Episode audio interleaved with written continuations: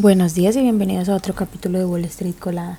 Hoy jueves 1 de febrero los futuros del Dow Jones subieron un 0.1%, los futuros del S&P 500 subieron un 0.3% y los del Nasdaq subieron un 0.6%, mientras que los futuros del petróleo subieron un 0.8% hasta los 76,44 dólares el barril.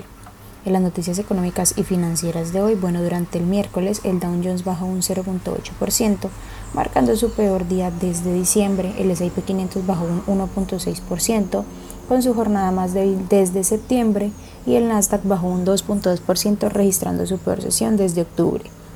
Sin embargo, a pesar de todo esto, los tres principales promedios terminaron el mes al alza.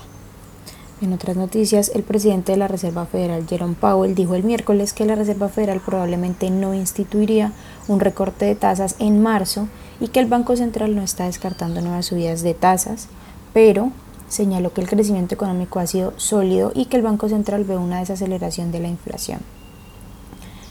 Hoy es un día importante para las acciones tecnológicas ya que Apple que cotiza con el ticker AAPL, Amazon que cotiza con el ticker AMZN y Meta que cotiza con el ticker META presentarán sus resultados tras el cierre del mercado. Estos reportes llegan después de que Microsoft, que cotiza con el ticker MSFT, y Alphabet, que cotiza con el ticker GOOG, presentaran resultados el martes y bajaran a pesar de las buenas cifras.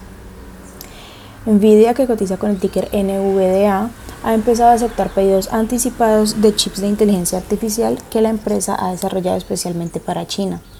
La compañía había tenido más del 90% de cuota de mercado de chips de inteligencia artificial en el país antes de las restricciones y aunque se enfrenta a una gran competencia con Huawei, ha trabajado de manera estrecha con el gobierno estadounidense para garantizar que los nuevos chips para el mercado chino no cumplan con, las, cumplan con todas las restricciones de exportación.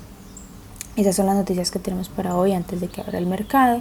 Les recuerdo que pueden encontrarnos en todas nuestras redes sociales como arroba Spanglish Trades, pero además de eso también visitar nuestra página web www.spanglishtrades.com para que no se pierdan ninguna noticia ni actualización del mundo de la bolsa de valores. Por supuesto, como siempre, estamos compartiendo con ustedes en español. Muchas gracias por acompañarnos y por escucharnos. Los esperamos de nuevo mañana en otro capítulo de Wall Street Colada. Que tengan un feliz día.